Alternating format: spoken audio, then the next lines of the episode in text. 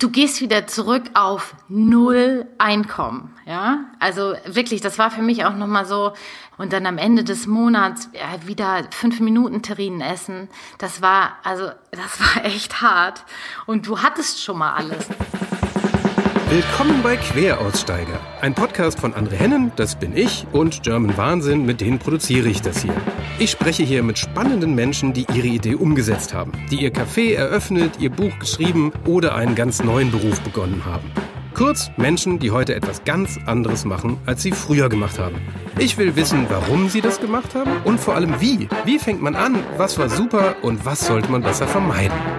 Aber bevor es losgeht, gibt es noch eine kurze Werbung von unserem Sponsor. Das ist diese Woche Vodafone. Wenn ihr häufiger mal Videocalls habt und da Sätze fallen wie, äh, du bist gerade weg oder kannst du die letzten zwölf Sätze nochmal wiederholen, dann ist vielleicht ein schöner Moment für schnelleres Internet. Vodafone Red Business Internet and Phone 1000 Cable liefert bis zu 1000 Mbits im Download und ist damit bis zu viermal schneller als DSL und hat sogar eine Flatrate ins deutsche Fest- und Mobilfunknetz.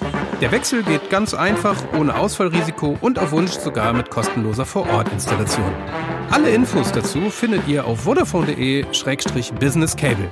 Und jetzt geht's weiter. Los geht's mit einer ehemaligen Texterin, die heute Modedesignerin im Adidas Future Lab ist. Queraussteigerin Anna Wilhelmi. So, wir haben heute endlich mal wieder eine Texterin hier. Ich hatte ja hier vom äh, Studio Texterverbot, weil ich berufsbedingt halt viele Texter kenne. Und zwar Anna Wilhelmi. Willkommen erstmal. Ich, ho ich hoffe, das genau, ich hoffe, das passt alles mit der Akustik hier, weil Anna gerade äh, in Herzogenaurach sitzt. Da ist sie nämlich heute Modedesignerin im Adidas Future Lab. Und äh, das auch schon äh, geraume Zeit, fast länger als Text wahrscheinlich. Und ursprünglich hast du auch mal Design studiert und ganz ursprünglich, jetzt gerade im Vorgespräch erfahren, hast du sogar mal Jura studiert. Und äh, ich würde mal wieder vorne anfangen. Äh, warum zum Teufel hast du mal Jura studiert? Ja, äh, wo fange ich da an? Ähm, ich muss dazu sagen, also du wolltest ich, das gar nicht erzählen eigentlich. Ja, ja, das ist immer etwas, was ich auch in meinem Lebenslauf immer gerne verschweige oder wenn ich eine neue Mietwohnung suche. ähm, aber es ist ursprünglich mal so gewesen, ich komme aus einem kleinen Dorf an der Nordsee, Büsum, ähm, und da ist irgendwie der Horizont, was die Berufswelt angeht, nicht so hoch. Und ähm, da gibt es so diese ganz klassischen Berufe, in die geht irgendwie jeder rein. Das ist Medizin, das ist BWL oder das ist Jura. Mein Vater ist Anwalt, also lag das irgendwie nahe. Aber die ursprüngliche Motivation bei dem Ganzen war eigentlich, dass ich gerne Geschichten erzählt habe. Und ich dachte oder hatte diese wahnwitzige Vorstellung, dass man mit Jura über Geschichten und Worte Menschen begeistern kann oder Menschen helfen kann. Ähm, dass das nicht so ist, oder zumindest nicht im Studium, habe ich dann ziemlich schnell erfahren. Also meine Mutter meinte damals, geh so weit weg, wie du kannst. Ich bin dann nach Freiburg zum Jura studieren. Ähm, und da habe ich ziemlich schnell festgestellt in den ersten zwei Semestern, dass jeglicher Satz, sogar jedes Komma ist vorgegeben. Und da habe ich dann ziemlich schnell festgestellt, das ist nichts für mich. Ich habe dann ähm, mehr Zeit in der Kneipe verbracht als äh, in der Uni ähm, und habe dann gekellnert, ähm, habe da das Geld meines Lebens verdient, weil da war Euro-Umstellung und alle haben aufgerundet mit dem Trinkgeld. Also ich, es gab die besten Weihnachtsgeschenke in dem Jahr. Ähm, aber dann habe ich ziemlich schnell gesagt oder festgestellt, das ist nichts für mich. Und dann habe ich eigentlich Leute kennengelernt in der Kneipe, die haben Grafikdesign studiert. Und dann bin ich bei denen mit in die Vorlesung. Und so kam ich dann so ein bisschen in diese Richtung.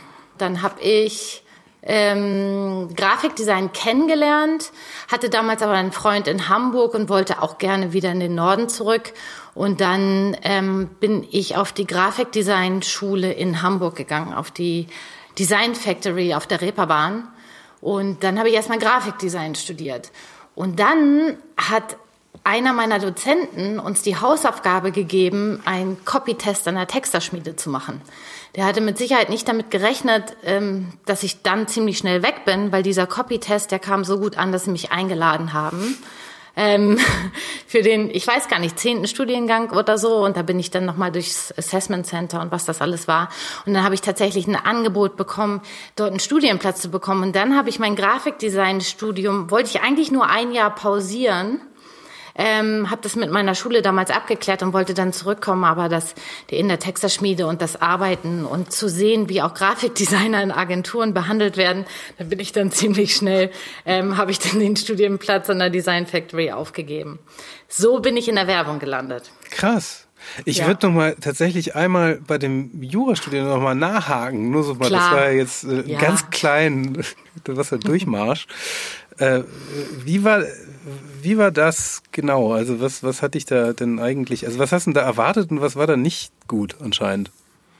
Also ich habe gedacht, dass wir, naja, ich bin ja nur bis zum Angebot und Annahme gekommen, dann habe ich ja aufgehört.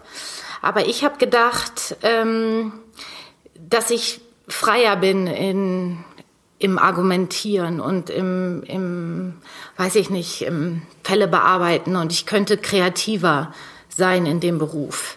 Ähm, dass das aber alles vorgegeben ist und dass die Vorlesungen ziemlich langweilig sind und ähm, es ist jetzt auch so ein Klischee, aber es wird komplett erfüllt. Die Barberjacken und Perlenohrringe, die Gucci-Taschen, das war einfach so überhaupt nicht meine Welt. Ähm, dass ich dann einfach gesagt habe, ich passe hier nicht rein. Also ich kam mir irgendwie fehl am Platz vor. Hinzu kommt noch, das hatte ich schon geahnt ähm, während des Abiturs, aber ich kann nicht lernen. Ich bin einfach nicht gemacht fürs Studieren. Ähm, ich war immer schon jemand, die eher was handwerklich schaffen wollte und ich wollte immer lernen beim Machen. Mhm. Und am Ende des Tages wollte ich auch gerne sehen, was ich geschafft habe und nicht einfach nur das Eselsohr 20 Seiten in, in dem BGB oder so weitergeblättert haben. Das war nicht befriedigend. Ähm, und ich bin auch, ich bin auch, um ehrlich zu sein, ich glaube, ich habe eine oder zwei Prüfungen bestanden und eine Hausarbeit nie zu Ende geschrieben. Also. Aber das ist aber auch eine seltsame Wahl, Jura zu studieren, wenn man was kreativ jetzt arbeiten. Ja, komisch, ne? Weil das lag aber, glaube ich, daran, dass ich, ja, also ich bin als kleines Mädchen ähm, oft mit ihm vor Gericht gewesen und habe ihn da ähm, agieren sehen und habe ihn auch argumentieren sehen und er hat das mit so viel Charme gemacht und ähm, das ist auch, du baust so eine Menschennähe auf zu deinen Mandanten die er über Generationen auch jetzt betreut, ähm, dass ich immer gedacht habe, das ist ein toller Beruf. Da kann ich mit meinem, mit meiner Kreativität ähm, das Recht so drehen, ähm, dass ich den Vorteil für meinen Mandanten raushole. Und das war so ein bisschen die ursprüngliche Motivation, Jura zu studieren. Ja, ja so, das ist ja auch eigentlich ganz nett, also wenn man es so macht. Aber ich könnte mir jetzt, ich hätte wäre jetzt so auch natürlich nicht drauf gekommen. Aber ist doch dann auch gut. Also dann warst du, und dann richtig, wie, wie war dann Design? Also weil du eben, um dahin zu springen, also was war dann, dann warst du in der Agentur bei der Design Factory parallel, oder? Nein, Design Factory ist eigentlich tatsächlich nur studieren, also Typografie, äh, InDesign, Photoshop, ähm, Collagen machen und so weiter. Also erstmal so ein Bildverständnis ähm, entwickeln. Ähm, ja, das, das war okay, aber hat mich auch nicht so richtig geflasht, muss ich ehrlich sagen. Ähm, also ich, das Wichtige war damals, als ich Jura geschmissen habe, ich wusste, das wird zu Hause einen Sturm auslösen. Ähm, und ähm, ich hatte mir aber schon einen guten Plan zurechtgelegt, weil ich kenne meinen Vater, der toleriert das, wenn man abbrechen will, aber nicht, er toleriert nicht, wenn du keinen Plan hast danach, ja. Und dann hatte ich schon mich. Hm? Vernünftig. Ja, ja. Und dann ähm, bin ich, habe ich schon aus Freiburg äh, meine Mappe gemacht. Ich musste mich da ja auch mit einer Mappe bewerben und habe mich dann in Hamburg auch schon beworben und hatte den Studienplatz dann auch und ähm, eine Wohnung ja auch. Ähm, und dann bin ich nach Hause oder ich wollte meinen Eltern dann beichten, dass Freiburg hinter mir liegt. Ähm, und ich, ich bin ja auch nicht blöd, ne? Es gibt nur eine Sache, die ich wusste, die meinen Vater noch mehr stören wird als ähm, den Schmiss oder dass ich Jura schmeiße. Das ist, wenn ich meine langen Haare abschneide. Und dann habe ich mir wirklich, also ich, ich glaube es immer noch nicht, aber da habe ich mir wirklich die Haare so auf zwei Zentimeter abgeschnitten. Ähm, und bin nach Hause, habe an der Tür geklingelt und mein Vater öffnete und sagte nur so, wie deine Haare? Und ich so, ich habe Jura geschmissen. Anna, deine Haare. Und ich, so, ich dachte so, okay, jetzt ist es raus. Und ich wusste, das wird jetzt mehr Thema als der, das Studium. Und so sind wir da dann irgendwie ganz gut durch, ähm, er und ich. Und dass er dann auch wusste, ich habe einen neuen Plan und er sagt, das ist okay. Also man weiß auch nicht immer ganz genau, was man will direkt nach dem Abitur. Insofern hat er mir dieses eine Jahr äh, geschenkt. Das ist ja echt erstaunlich, dass das funktioniert hat. Das, ist, nee, das würde ich keinem nicht. raten, diese, diese, diese Diskussionsstrategie.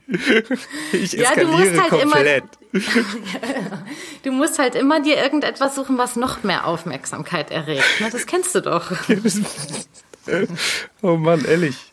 Ja. Und die Haare waren dann irgendwann wieder lang, aber es hat lange gedauert, ja. Krass.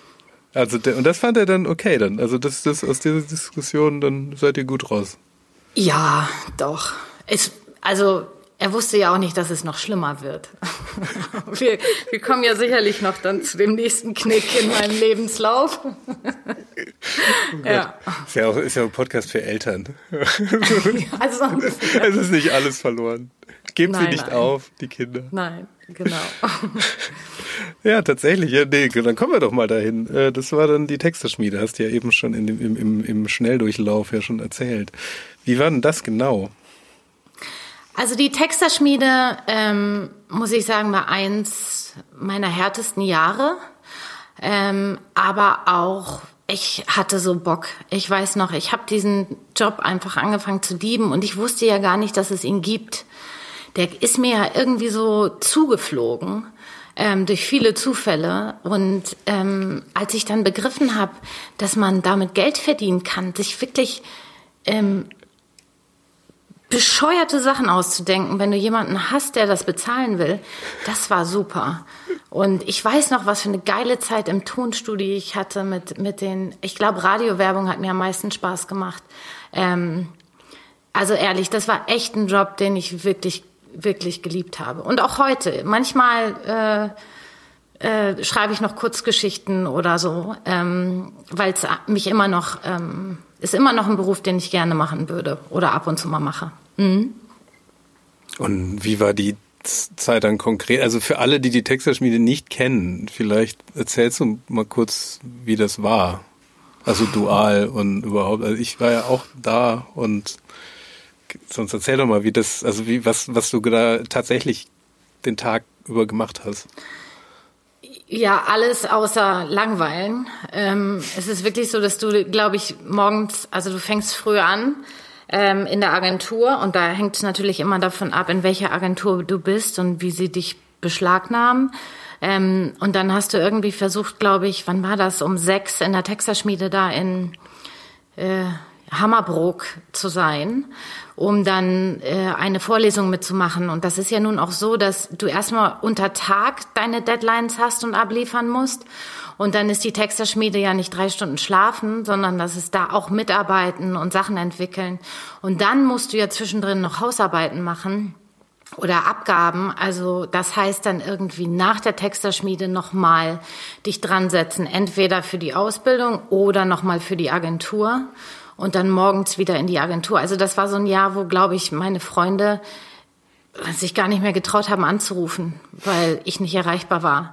Und meine Eltern war genau das Gleiche. Also das war, das war ein Tempo, das kannst du nicht nach, ich würde mal sagen, 28 mehr fahren oder so. Das ist schon, das war schon anstrengend.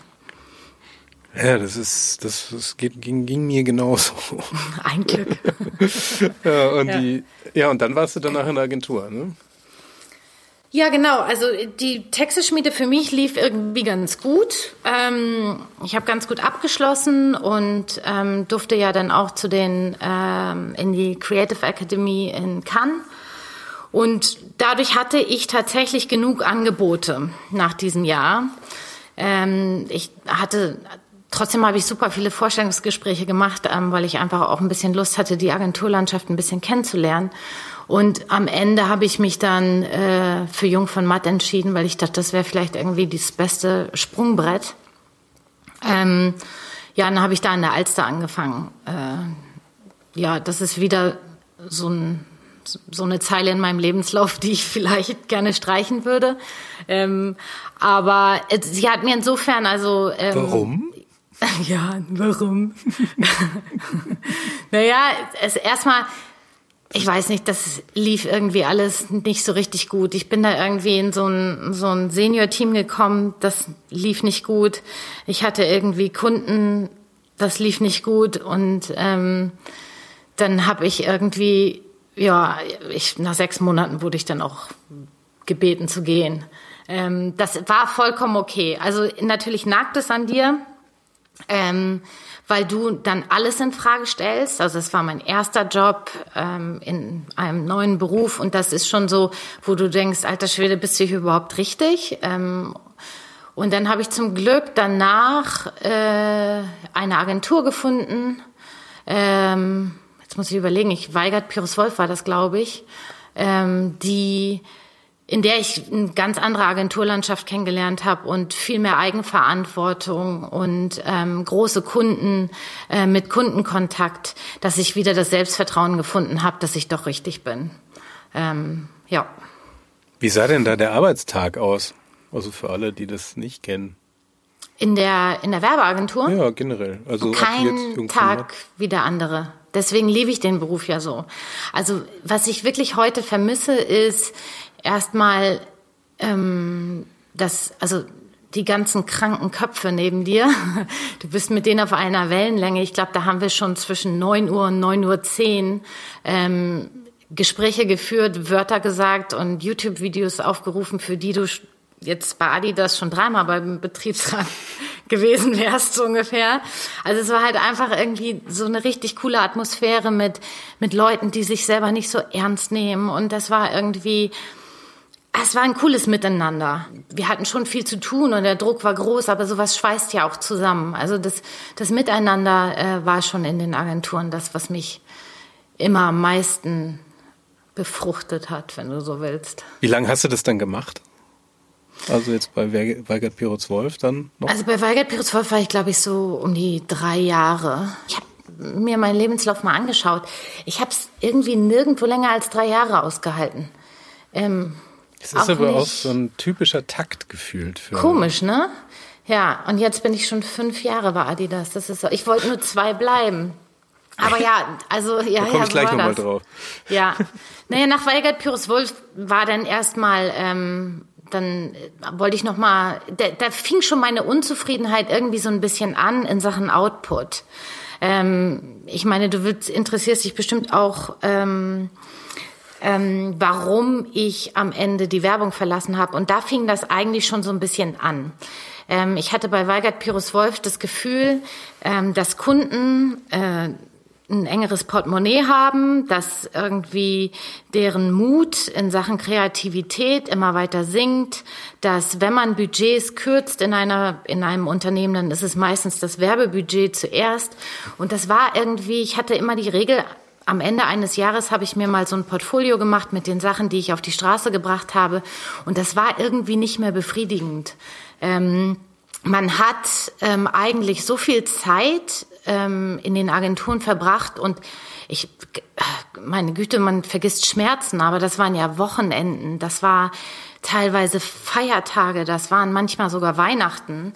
Ähm, und dann, und wenn dann noch nicht mal das Output stimmt oder du stolz bist auf das, was du am Ende tust und der Kontostand nicht nach oben geht, ja, dann fragst du dich langsam wirklich so, okay, warum mache ich das hier eigentlich noch? Ähm, weil das geht einem ja auch irgendwann dann auch auf die Gesundheit und äh, auf die Psyche. Nicht, dass ich äh, äh, krank war oder so, aber ähm, das, also das zehrt schon an einem. Man fragt dann wirklich, okay, warum macht man das noch?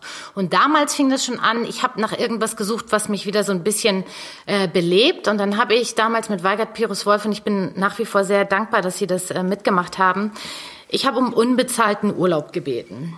Äh, für drei Monate, weil ich einfach mal, und da habe ich einfach gegoogelt, ähm, in die kreativste Agentur in Kapstadt wollte. Ich wollte einfach mal einen Tapetenwechsel. Und dann hatte ich mich bei The Jupiter Drawing Room in Kapstadt tatsächlich auch beworben und habe gesagt, hey, ich bin eine Werbetexterin äh, aus Deutschland. Ja, Englisch kann ich, aber nicht als Muttersprache. Also irgendwie so äh, Witze oder so fällt mir schwer. Ähm, aber ich kann konzeptionell arbeiten. Und übrigens, wir hatten ja gerade ähm, äh, die Weltmeisterschaft hier. Ihr bekommt sie demnächst. Ich kann euch bestimmt helfen mit euren Kunden, dass wir da was Geiles machen. Ja, äh, dann kam auch eine Antwort und die sagten, ja, mach mal. Ähm, ach so, wahrscheinlich das beste Argument war, dass ich sagte, ich komme und ich will keine Bezahlung. Ah, das hilft. Ja, genau. Wahrscheinlich war das, war das bei all den Punkten das Wichtigste für die. Aber ich habe dann einfach, ähm, ich habe das so ein bisschen als als ähm, Experiment gesehen, mal in, in andere Agenturen zu gucken, vielleicht auch mal das in einer anderen Sprache zu machen ähm, und einfach mir auch den Druck zu nehmen, dass ich abliefern muss, habe ich gesagt, okay, ich will kein Geld. Ähm, ja, und dann bin ich dahin, auch so total naiv. Ich, ich denke heute manchmal noch, ich habe mir dann irgendwie so ein Golf 3 mit kaputten Fensterscheiben gekauft und bin da dann einfach im Linksverkehr, im Dunkeln, äh, äh man mag es gar nicht ich meine, Kapstadt ist sicher, aber so sicher dann auch nicht. Aber ich habe das überlebt und ich hatte eine der, der schönsten Zeiten da überhaupt. Was ich da, ge ich bin mit so vielen neuen Ideen zurück in die Werbeagentur in, in Hamburg gekommen und wollte das alles anwenden, weil die waren so gut drauf und super effektiv und haben nur sechs Stunden am Tag gearbeitet und die wirklich ähm, also wirklich einen Preis nach dem anderen abgeräumt. Und dann hab, kam ich mit so vielen guten Ideen. Ich muss aber ganz ehrlich sagen, nach drei Monaten war das alles wieder in Schutt und Asche. Also ähm, und da habe ich einfach gemerkt, okay, Anna, das liegt nicht am Beruf und das liegt auch gar nicht so richtig an der Agentur, ähm, sondern das liegt einfach an dem an der Werbeindustrie überhaupt. Also ich kann jetzt noch mal die Agentur wechseln, was ich dann ja auch gemacht habe noch mal, um noch mal zu versuchen in einer anderen Agentur ähm, wieder die die hundertprozentige Motivation zu finden. Mhm. Das hat auch ganz gut geklappt. Aber dann nach ähm, drei, zwei Jahren, zweieinhalb Jahren habe ich gemerkt, ich, ich, ich muss hier mal raus. Da hattest du aber auch schon gefühlt immer so einen Fuß in der Mode. Branche schon so ein bisschen drin, oder? Also jetzt nicht direkt beruflich, aber so Interesse halber auf jeden Fall, oder? Ja, weil ich jeden Morgen mit einem neuen geilen Outfit zur Arbeit kam. Oder? Klar. Nein, ja, ja. Nein, also ich muss sagen, Fashion ähm, war oder Mode war immer was, was mich interessiert hat. Ähm, aber auch da war es so, das ist war im Au in den Augen meiner Eltern auch eine brotlose Kunst. Ähm, nur wenn ich mich so zurück, und das ist so etwas, was ich unbedingt bei meinen, sollte ich jemals Kinder haben, bei meinen eigenen Kindern viel besser beobachten werde, als meine Eltern das getan haben. Ich habe mir früher schon im Kindergarten die Outfits morgen abends auf den Boden gelegt, wie so eine Anziehpuppe und schon überlegt, wie ich am nächsten Morgen in den Kindergarten gehen möchte. Und das sind so Dinge, ich glaube, da müssen Eltern das müssen die irgendwie wahrnehmen und beobachten und vielleicht auch fördern ähm, oder zumindest als Berufsrichtung dem Kind später irgendwie mal vorschlagen, ähm, weil diese Liebe zum, zum Stylen und zum Outfit und, und zur Veränderung war schon immer da. Das ja. ist ein guter Punkt. Und das hat sich dann auch, also es war dann ja auch zwischendurch auch eigentlich nie weg. Nee, war nie weg. Ich habe das nur, also ich habe, äh, ja, meine Güte, ich habe mir mal ein Haargummi genäht oder ein T-Shirt, aber so richtig nähen konnte ich nicht. Ähm, nee, das hat mir auch nie jemand gezeigt. Ähm, alles, was ich gemacht habe, habe ich mir selber beigebracht. Aber die, es war schon ein großer Wunsch da, das alte französische Handwerk zu lernen. Also wirklich Schnittdirektrice und auch das Nähen Was und das Design. Ja, also das ist, sind, ich weiß nicht, ob du jemals so eine Art Dokumentation über Lagerfeld oder so gesehen hast. Diese alten Fashionhäuser, die haben immer noch Schnittmacher. Ja. Und die lernen das alte französische Handwerk, also das Drapieren von Stoffen auf der Büste, um Volumen zu entdecken, ähm, die man eigentlich nicht zeichnen kann oder die man nicht im Computer ähm, Schnittmustermäßig kreieren kann. Mhm. Und das ist ein ganz altes Handwerk. Und deswegen habe ich mir damals auch ähm, eine Schule rausgesucht in Deutschland, die beides ausbildet. Sowohl das Zeichnen als auch das Ent also Herstellen und das Nähen. Welche war das? Ähm, ich bin dann zur ESMOD. Das ist ähm, eine weltweite französische Modeschule, ähm, die äh, die das alte Handwerk noch lehrt. Leider muss man da auch Französisch lernen, weil das irgendwie dazugehört. Ziemlich viele Ausdrucke sind auch Französisch. Also so, dass ich das mich nachher auch irgendwie in so einem Französischunterricht wiedergefunden habe. Ähm, da war das Motto aber einfach nur Überleben, ne? Ähm, und dann Wieso? hast du aber den, ja, ist nicht meine Sprache. Ach so, das äh, sprachlich. Ich dachte jetzt gerade. Ja, genau. ähm, und dann ähm, hast du aber den ganzen Tag äh, bist du eigentlich ähm, im Atelier und äh, setzt Sachen um oder mhm. lernst, wie man Bläser macht oder einen Trenchcoat oder weiß ich nicht eine Hose und das teilweise ist es entweder selbst entworfen und dann auch illustriert. Also wir haben auch illustrieren gelernt mit mit den mit Kohle, mit Aquarell, mit ähm, Acryl. Also wir haben noch mal so richtig auch das das zeichnerische Handwerk gelernt. Und dann im das Studium war 50-50 und dann im Umkehrschluss hast du dann auch äh, geschneidert.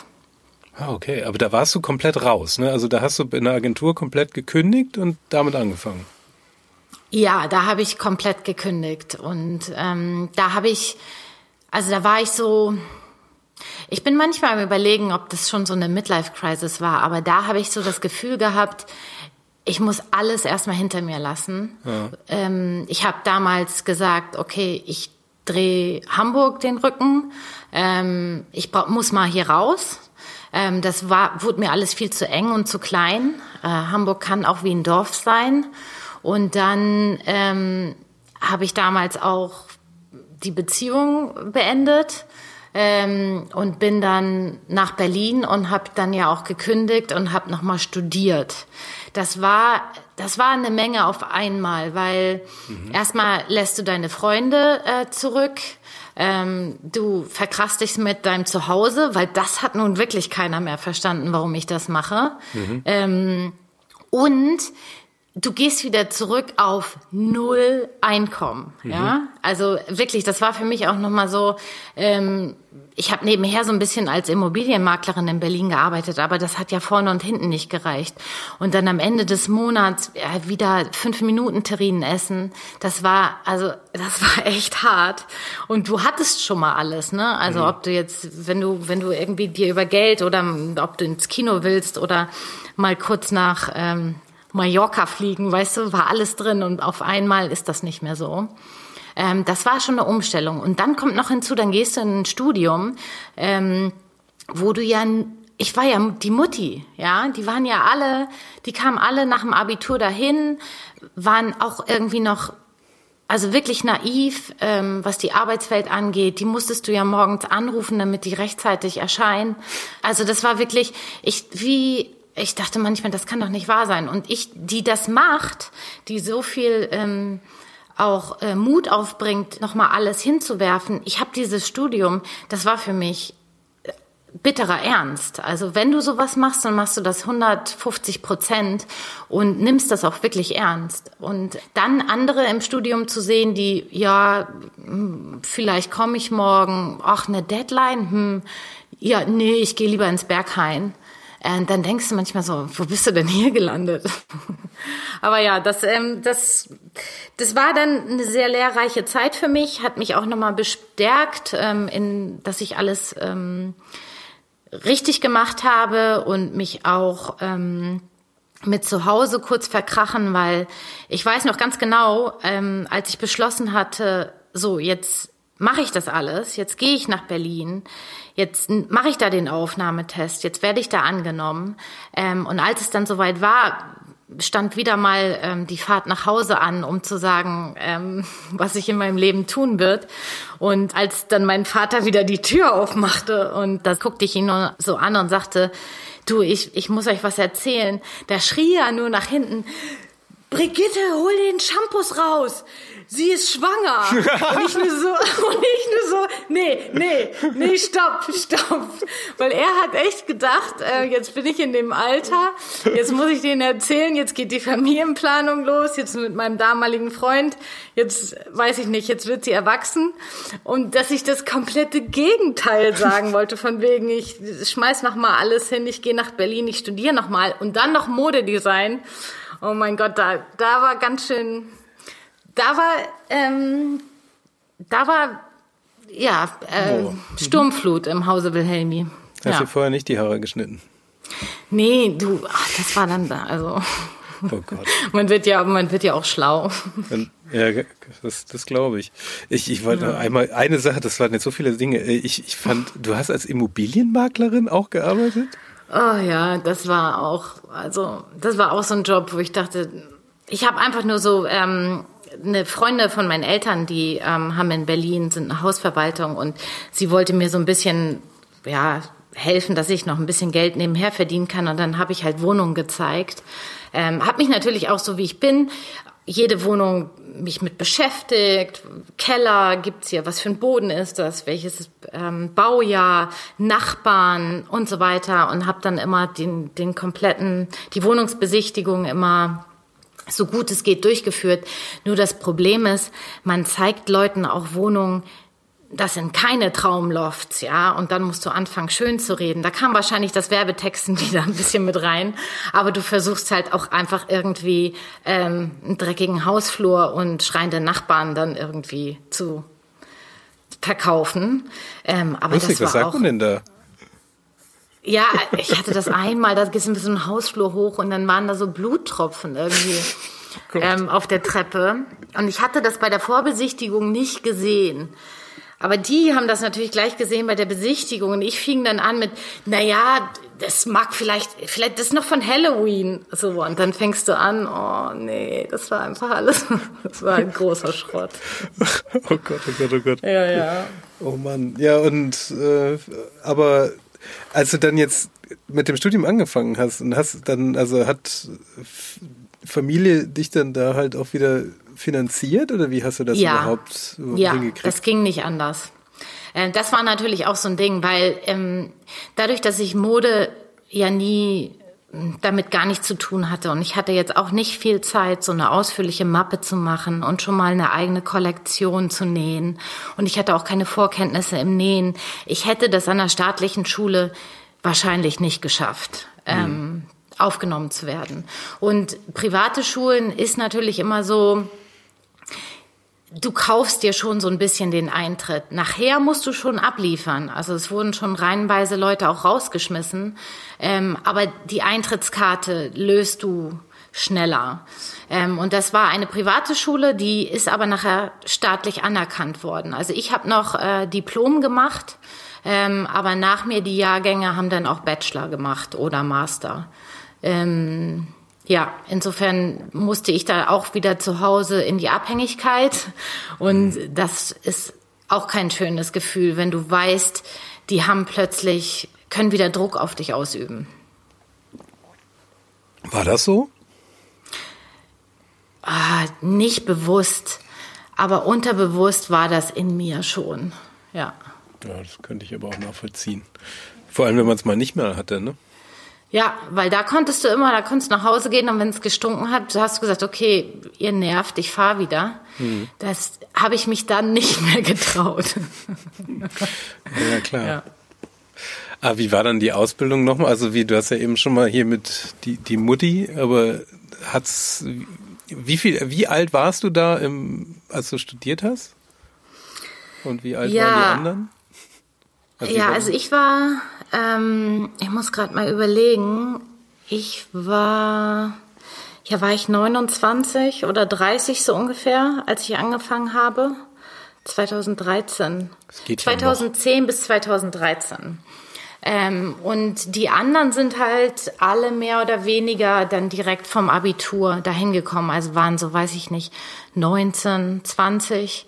Und das war dann schon ein Altersunterschied in Sachen Lebenserfahrung auch. Und ich weiß noch, das erste Jahr musste ich mit allen schwimmen, also auch immer jeden Tag da sein und vor Ort arbeiten, weil das war auch so ein bisschen Beobachtung. Ähm, irgendwann hatte ich dann so ein Agreement mit meiner Dozentin, die mehr oder weniger so alt war wie ich, ähm, dass ich meinte, ganz ehrlich, das, also ich kann das nicht mehr. Bitte, ihr habt doch jetzt in einem Jahr, habt ihr gesehen, auf mich ist Verlass, ich mache meine Abgaben richtig. Ähm, wenn ich hier sein muss für irgendwelche Prä Präsentationen, dann bin ich hier. Ähm, aber lasst mich doch bitte von zu Hause arbeiten. Und das haben sie dann auch gemacht.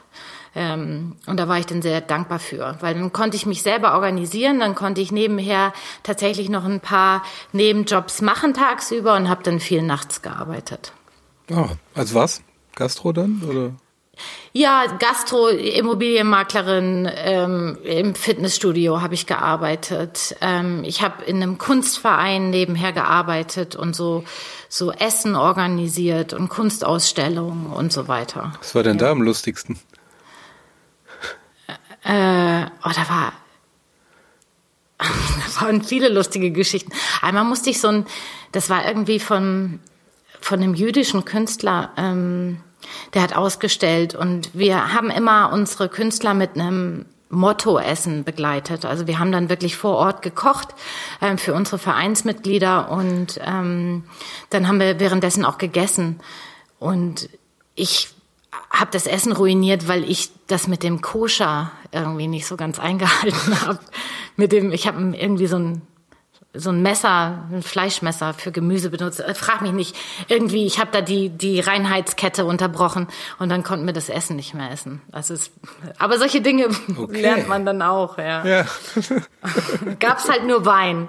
Das so, war auch okay. Bestimmt lustiger ja. Abend. Oh ja. Mann.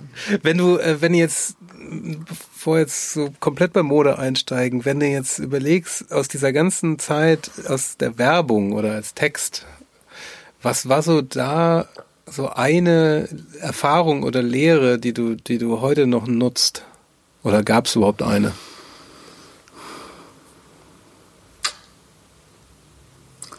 Eine Lehre, die ich immer noch nutze. Ja, oder so eine Erfahrung, die du nicht missen willst, sag ich mal. Ich glaube, was ich in der Werbung gelernt habe, ist einfach angstfrei zu präsentieren. Das klingt komisch, weil ich glaube, in vielen Agenturen herrscht Angst, ähm, wenn man in Abstimmung geht. Aber komischerweise hatte ich, habe ich gelernt, ja, mich zum Hampelmann zu machen und das nicht schlimm zu finden. Also ich weiß noch, als ich, wenn du Filme vortanzt, ne, ähm, ich habe da, ich habe da irgendwie auch noch so weiß ich nicht, ich, manchmal habe ich noch so, wie, als wäre es gestern, dass ich irgendwie in Abstimmungsrunden Stimmen imitiere, plötzlich aufstehe, rumschreie, je nachdem, was man brauchte für das Skript. Und das mache ich heute noch. Also wenn ich ähm, bei Adidas über Ideen oder Konzepte rede, dann lebe ich das. Und ich glaube, das ist etwas, wo ich wahnsinnig mit begeistern kann und Leute, die vielleicht meine Ideen gar nicht so gut finden, plötzlich sagen, boah, ist das, das ist die geilste Idee, die ich je gehört habe. Ähm, insofern ist das, glaube ich, etwas, was ich mitnehme und was ich auch nicht missen möchte. Was auch bestimmt daran liegt, dass ich viele Menschen in Agenturen ähm, habe präsentieren sehen, die mich so mitgerissen haben, obwohl das Skript schlecht war, dass ich dachte, das ist echt eine Waffe. Ich kann mir äh, vorstellen, dass das viele interessiert. Deswegen, ich versuche mal in Worte zu fassen, wenn es irgendwie geht, was wie so eine Präsentation dann ist. Also wie, was, worauf soll man achten? Mal abgesehen davon, dass man keine Angst hat. Also was, was sind so die, die Dinge, die man, also weil ich, ich sag mal so, im Konzern wird halt anders präsentiert als in einer Werbeagentur. Und ich glaube, dass da Konzerne viel von lernen können. Und ja, aber genau das meine ich, weil in Konzernen alle so dröge präsentieren und Angst haben, die, die sich zum Kasper zu machen, ähm, glaube ich, dass wenn jemand kommt und präsentiert, wie es in der Agentur gemacht wird, man sofort alle Aufmerksamkeit hat. Ähm, und ja, das ist für mich besonders, wir, bei Adidas zum Beispiel ist ja die, die Sprache Englisch. Das ist auch für mich manchmal nicht ganz leicht und ich werde nie so präsentieren können auf Englisch, wie ich das auf Deutsch kann. Aber ich versuche diesen Charme dann auch mitzunehmen und dass es mir nicht peinlich ist. Mhm. Ähm, und ich versuche halt immer authentisch zu sein. Und ich habe, bevor ich präsentiere, so meine Rituale. Ähm, ich präsentiere zum Beispiel nur auf hohen Schuhen und nur im Stehen.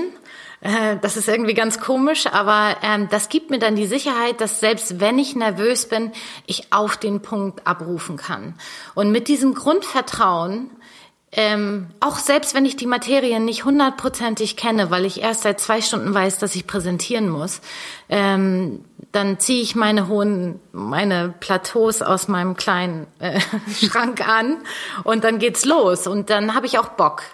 Ähm, und ich glaube, dass man mir dann meinen Bock ähm, auch abnimmt und mir das sieht, dass ich den habe. Ja. ja. Ähm, wir sind ja schon so, so halb bei Adidas. Äh, du warst ja noch hm. beim Studium eben, um es dann so halb versucht auszu, versuchen hier aufzuräumen. Ähm, das Studium, als es dann fertig war, warst du, bist du dann direkt zu Adidas? Ja, das, oh, du entlarvst auch alles, was ich dir nicht erzähle, ne? Ähm, das war nochmal so eine Geschichte. Also ich bin, eigentlich hatte ich gar keinen Plan nach dem Studium, äh, was ich machen will. Ursprünglich hatte ich gedacht, okay, jetzt sind vier Jahre ins Land gestrichen, jetzt kannst ja mal gucken, was die Agentur wieder macht. Ähm, weil ich das wirklich, dieses Modedesign-Studium in erster Linie nur für mich gemacht habe. Jetzt gar nicht so unbedingt, um danach in die Branche zu gehen, weil High Fashion Label kam für mich überhaupt nicht in Frage. Ich bin nicht der Typ für Alexander McQueen. Ähm, der, diese, der Schlag Mensch passt einfach nicht zu mir. Ähm, weil die sind ja alle irgendwie, das ist auch wieder nur Klischee, aber die sind ja alle auch nicht mehr ganz dicht. Ähm, auf jeden Fall habe ich das für mich ausgeschlossen. Paris, Mailand, New York, das wollte ich alles nicht ähm, ein eigenes Fashion-Label gründen. Das habe ich gelernt im Studium. Kommt auch überhaupt nicht in Frage, erst recht nicht in Berlin. Man geht nicht mit Sand an Strand, ja. Ähm, und außerdem habe ich viele Freunde, die das gemacht haben und die waren selbst nach sechs Jahren haben die noch keine schwarzen Zahlen geschrieben. Ähm, diese Branche ist einfach tot. Ähm, und dann habe ich aber schon mit meiner Abschlusskollektion ähm, etwas sehr Schlaues gemacht. Mir war zu dem Zeitpunkt überhaupt gar nicht klar, wie schlau das war. Auf jeden Fall habe ich ähm, die Mode komplett in Frage gestellt und habe bei einem Zahnarzttermin ähm, weil ich immer so nervös bin, habe ich meine Zahnärztin, frage ich dann immer, und was gibt's Neues auf dem Markt und die Messe und was haben wir für neue Materialien und wie wird heute gefüllt und die Kronen, wo kommen die her? Und da hat sie mir vom 3D-Drucken erzählt. Und ich fand das super spannend, dass ich mich dann erstmal äh, schlau gemacht habe, was 3D-Druck überhaupt ist, ähm, was für verschiedene Technologien gibt es, ähm, was braucht man, um überhaupt 3D zu drucken, Cat-Modeling, was für Programme sind das und habe mich da so ein bisschen reingefuchst und dann irgendwann gesagt, okay, ich 3D-drucke meine Kollektion. Meine Schule meinte, was bitte möchtest du machen? Also das war denen überhaupt nicht recht, dass ich nichts mehr nähen will oder keine Stoffe mehr verwenden will. Und ich so, nee, ich 3D-drucke eine Kollektion und ähm, ich lasse mich vom Sport inspirieren. American Football war dann meine Inspiration und so habe ich eigentlich eine Kollektion. Ich habe einen Sponsor dann gefunden im Sauerland ähm, und der hat dann diese Kollektion mit mir gedruckt. Es gab noch ein paar genähte Teile, aber das Avantgardistische kam eigentlich von den 3D-Drucken. Und ähm, das habe ich durchgezogen. Und das Witzige war, dass dadurch, dass das mal was ganz Neues war und was sehr Innovatives, 3D-Druck, ähm, im Jahre 2013 war noch nicht so richtig bekannt.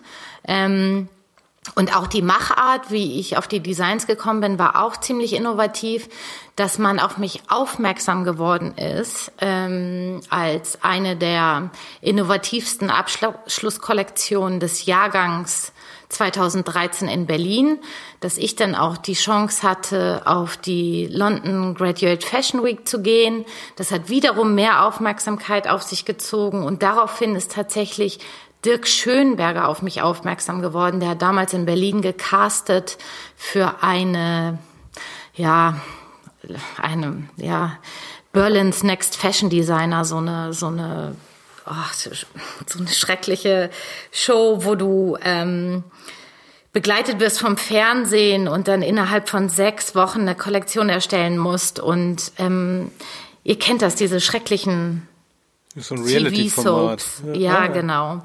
Und das wurde dann von Weiß gefilmt und online ausgestrahlt. Das hast du gemacht? Und Dirk, ja, bitte google mich nicht, bitte. Bitte alle, bitte nicht. Verdammt, wie konnte ich das übersehen? Das ist ja, ja, ja, ja, das war die äh, Galaxy Fashion Force, hieß das. Woo. Ähm, ja, es war auch schön, so richtig schön mit Product Placement, weißt du, ähm, teilweise echt so gestellt. Und dann ist es ja auch so, dass man die schneiden ja dann auch zusammen, wie sie wollen, und du hast eigentlich gar keine Macht mehr darüber, wie du dargestellt wirst. Mhm. Sie, zum Glück wurde ich gut dargestellt. Ähm, und es war auch eine sehr erfahrungsreiche Zeit, weil wir mussten Outfits machen für das Musikvideo von Frieda Gold und wir mussten auf der ähm, Technikmesse Handys live auf der Bühne vorstellen und all solche Sachen. Also wirklich, da wurde ich nochmal richtig so schön aus meiner Komfortzone auch gepusht.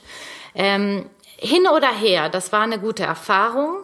Das Schönste daran war, dass Dirk Schönberger war der Kreativchef bei Adidas zu der Zeit. Mhm. Ähm, und der hat mit uns innerhalb von sechs Wochen unsere damalige Abschlusskollektion street-tauglich gemacht. Was bei mir natürlich super war, weil meine war wahnsinnig High Fashion und Avantgarde pur mit den 3D gedruckten Teilen, dass er eigentlich mit seiner ähm, Guidance uns geholfen hat, dass wir ein bisschen hm, straßentauglicher werden und ein bisschen tragbarer werden. Und der, das hat mir super gefallen. Also der Dirk, wenn du das hörst, ähm, ach, I love you. Ja. Aber er war wirklich ähm, ein richtig guter Mentor. Ähm, am Ende habe ich diese, ähm, zu gewinnen gab es ein Praktikum bei ihm im Y3-Team bei Adidas. Ich habe nicht gewonnen, aber er meinte, Anna, komm, ähm, ich habe eine Idee. Ähm, Wäre schön, wenn du zu Adidas kommst, hör dir mal an, was ich dir irgendwie vorschlagen kann. Wie wär's denn, wenn du ähm, dich bei der Design Academy ähm, bewirbst bei Adidas? Das ist, das ist ein Traineeship für zwei Jahre.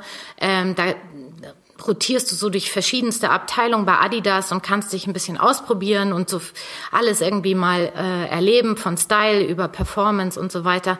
Und ich so, nee, kein Bock. Ich habe doch nicht vier Jahre studiert, um Trainee irgendwie bei Adidas zu werden. Was glaubst du? So, weißt du, ich erstmal, ne? Gerade verloren, Ego hat gelitten, hatte ich keinen Bock drauf. Und er meinte so, okay, reg dich mal ab, wir telefonieren nächste Woche. Ja, und dann hat er sich mir das noch so ein bisschen schmackhaft gemacht und dann meinte ich so, ist okay. Ich gebe dem Ganzen mal eine Chance. Er sagte aber auch, ich kann dir das nicht garantieren. Du musst hier durch die normale Bewerbung und du musst durch ein dreitägiges Assessment, Assessment Center und so weiter.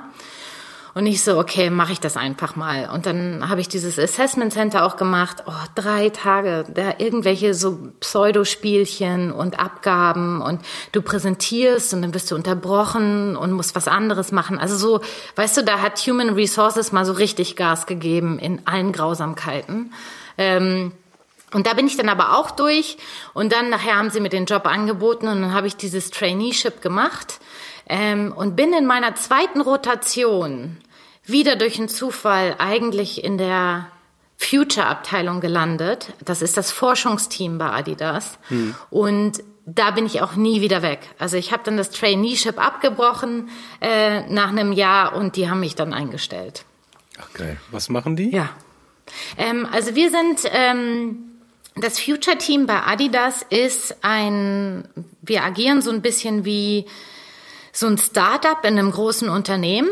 Äh, es ist auch ein abgeschlossener Bereich. Und ähm, das Spannende an dem Team ist, dass wir ähm, sehr viele oder sehr crossfunktional arbeiten. Also wir haben ähm, ähm, wir arbeiten mit Medizinern zusammen, wir sind aber auch, haben Sportwissenschaftler und Ingenieure und dann auch Industriedesigner, wie ich es jetzt bin. Ähm, und wir zusammen ähm, arbeiten mit Athleten und äh, Sportlern zusammen, um das Leben für sie leichter zu machen und Probleme zu lösen, die sie haben.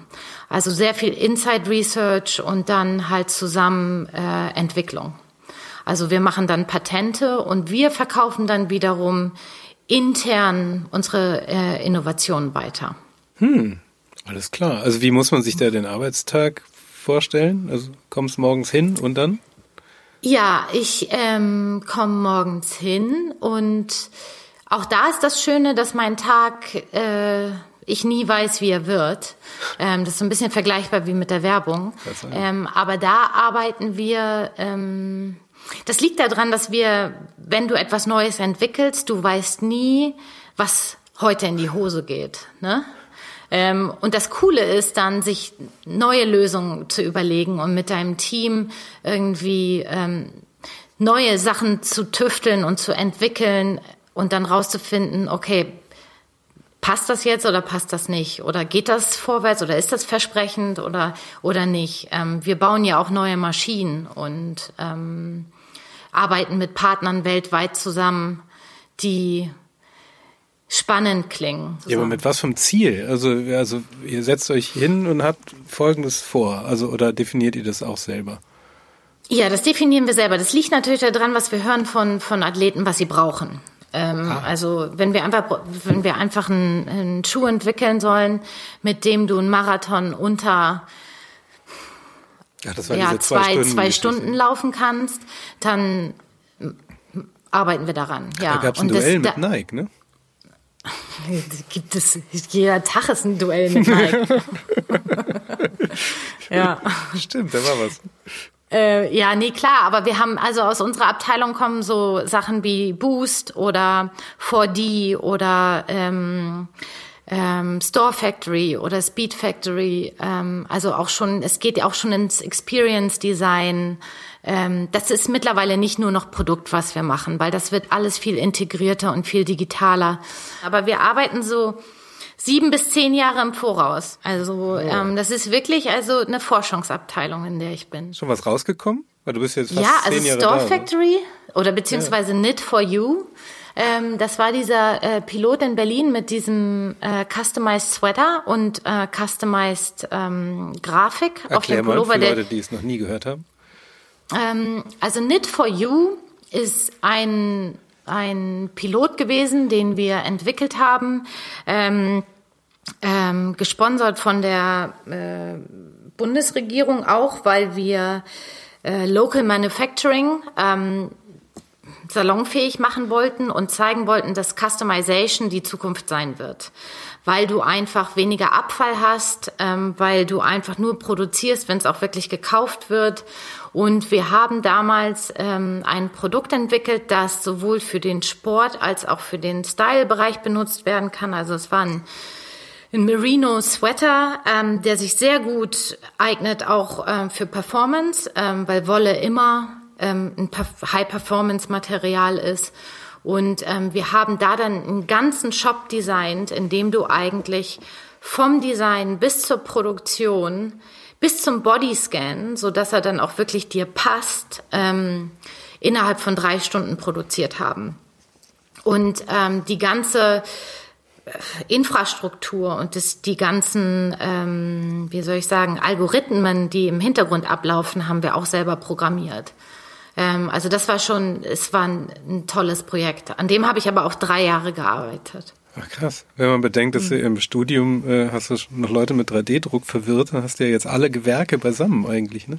Also bei sowas, ja, bei sowas hast du ja auch einen Haufen Programmierer. Da kommt auch. doch noch viel mehr. Ja. Wir fangen doch jetzt schon an, äh, Klamotten können wir doch schon wachsen lassen im Labor von Pilzen oder Algen.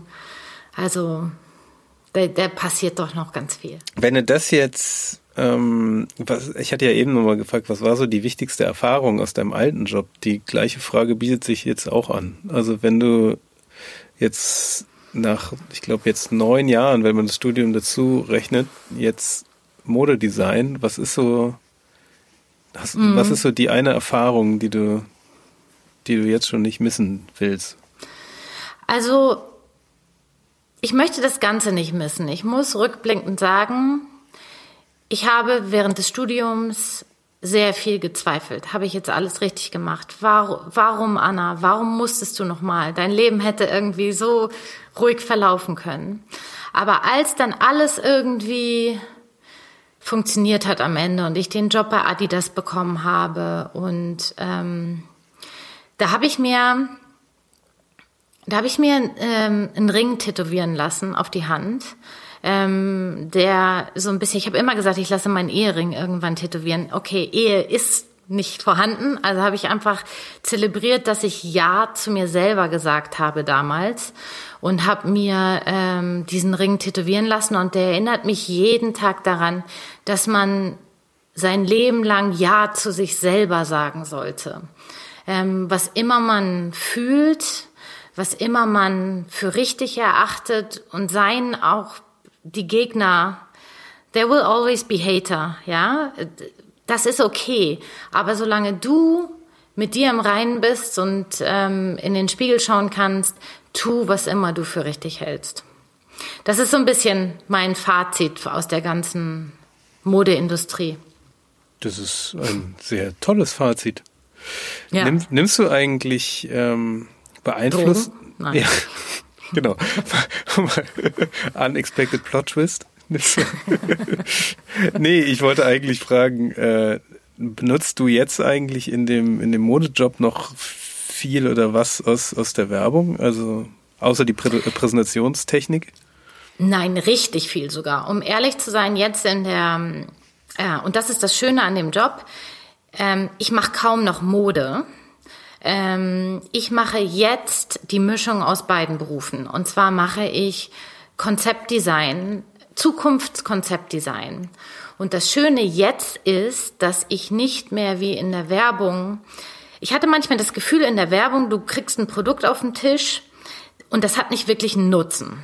Ja, mhm. dass irgendwie ähm, kein Kunde will es haben ähm, es, es bringt die Welt nicht voran, es ist wieder nur ein Müsli-Riegel oder es ist wieder nur eine, eine Windel oder was weiß ich.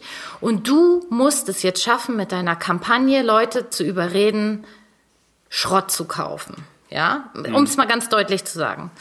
Ähm, und das war auch etwas, was mich an der Werbung gestört hat, dass es nicht wirklich ein USP oder irgendwas gab oder es gab keine Idee mehr. Und das Schöne jetzt ist, dass ich die Kette länger betreuen kann. Also ich kann eigentlich erstmal mich damit beschäftigen, was braucht ein Sportler, ja? Wo wirklich, wo sehnt er sich nach? Was ist ein Problem, was löst ein Problem für ihn? Und dann kann ich meine Kreativität nutzen und mir dieses äh, Produkt überlegen. Ähm, und dann ähm, kann ich das Konzept und die Story so designen, dass ich schon gleich ähm, Marketing was mit an die Hand gebe. Weil ich glaube, es funktioniert nicht, dass wir Produkte entwickeln und dann eine Story draufklatschen. Ich glaube, wir müssen das Hand in Hand von Anfang an machen und dann brauchst du am Ende auch keine Kampagne mehr, weil das Produkt kauft sich dann wie, verkauft sich wie von selbst. Und ich liebe das, diese Kette jetzt ähm, selber in der Hand zu haben. Ähm, und deswegen mache ich jetzt eigentlich eine Mischung aus beiden Berufen. Das klingt total gut. Ich würde dann, glaube ich, ähm, schon fast mal eine Abschlussfrage. Äh, gibt ja oh, durchaus. ich Angst. Ja. Na, na, das ist jetzt nochmal zu dem Thema Drogen. Nee, äh, wenn es gibt ja durchaus relativ viele Leute, die so überlegen, sollen sie sich verändern, sollen sie das jetzt wirklich machen? Und du hast das ja jetzt diverse Male gemacht. Ähm, was würdest du jemandem für einen Rat geben, der damit hadert, soll ich oder überlegt, soll ich machen oder nicht? Was wäre so dein, wenn du nochmal an alles zurückdenkst? Also, natürlich, ich muss jetzt sagen, äh, tut es einfach. Ich möchte aber auch sagen, überlegt und dann tut es. Ja, also ich, ich finde, solche Lebensentscheidungen kannst du nicht fällen. Ähm, von heute auf morgen. Erst recht nicht, wenn du vielleicht Familie hast oder so. Ähm, ich finde, das muss man sich schon genau überlegen ähm, und vielleicht mal eine Pro- und Kontraliste anfertigen. Aber im Endeffekt würde ich immer sagen, tu, was dich glücklich macht. Ähm, ich meine, ich, wer weiß, vielleicht verändere ich mich in ein paar Jahren auch nochmal. Es gibt noch so viele Berufe, die mich interessieren. Aber zum Beispiel bin ich auch jemand, ich mache jedes Jahr ein unbezahltes Praktikum irgendwo und nehme dafür drei Wochen Urlaub. Ähm, und ich war jetzt letztens in der Autowerkstatt und habe einfach mal so ein bisschen Kfz-Mechaniker gelernt. Ähm, ich glaube, man muss dafür nicht sein Leben so komplett umkrempeln. Ich glaube, man kann auch mit kleinen Mitteln sich mal umschauen, umhören und neue Inspirationen finden. Es muss nicht immer der totale Cut sein. Ja, aber das klingt doch gut. Das Lustige ist, ich, ich frage die Frage ja öfter mal und ähm, es, es fängt halt logischerweise immer an mit, ich sag mal, diesem Kalenderspruch tu's, aber das, was danach kommt, ist eigentlich immer spannend. Also jetzt äh, Pro- und Kontraliste ist, finde ich ja auch immer einen sehr guten Tipp. Es ist halt ja, so simpel, ne? ja, ja, aber es ist wirklich, dann merkt man, wenn man die schreibt, merkt man, was, was, was damit zusammenhängt auch. Finde ich ja. eigentlich ganz gut. Du, hör mal, das hat mir total Spaß gemacht. Total super. Vielen Sehr Dank. Gerne. Das war Queraussteiger für heute. Wenn es euch gefallen hat, bewertet uns gerne bei Apple Podcasts. Verbesserungsvorschläge oder Empfehlungen für Gäste schickt ihr uns am besten auf Facebook oder Instagram. Wir freuen uns, wenn ihr bei der nächsten Folge wieder dabei seid.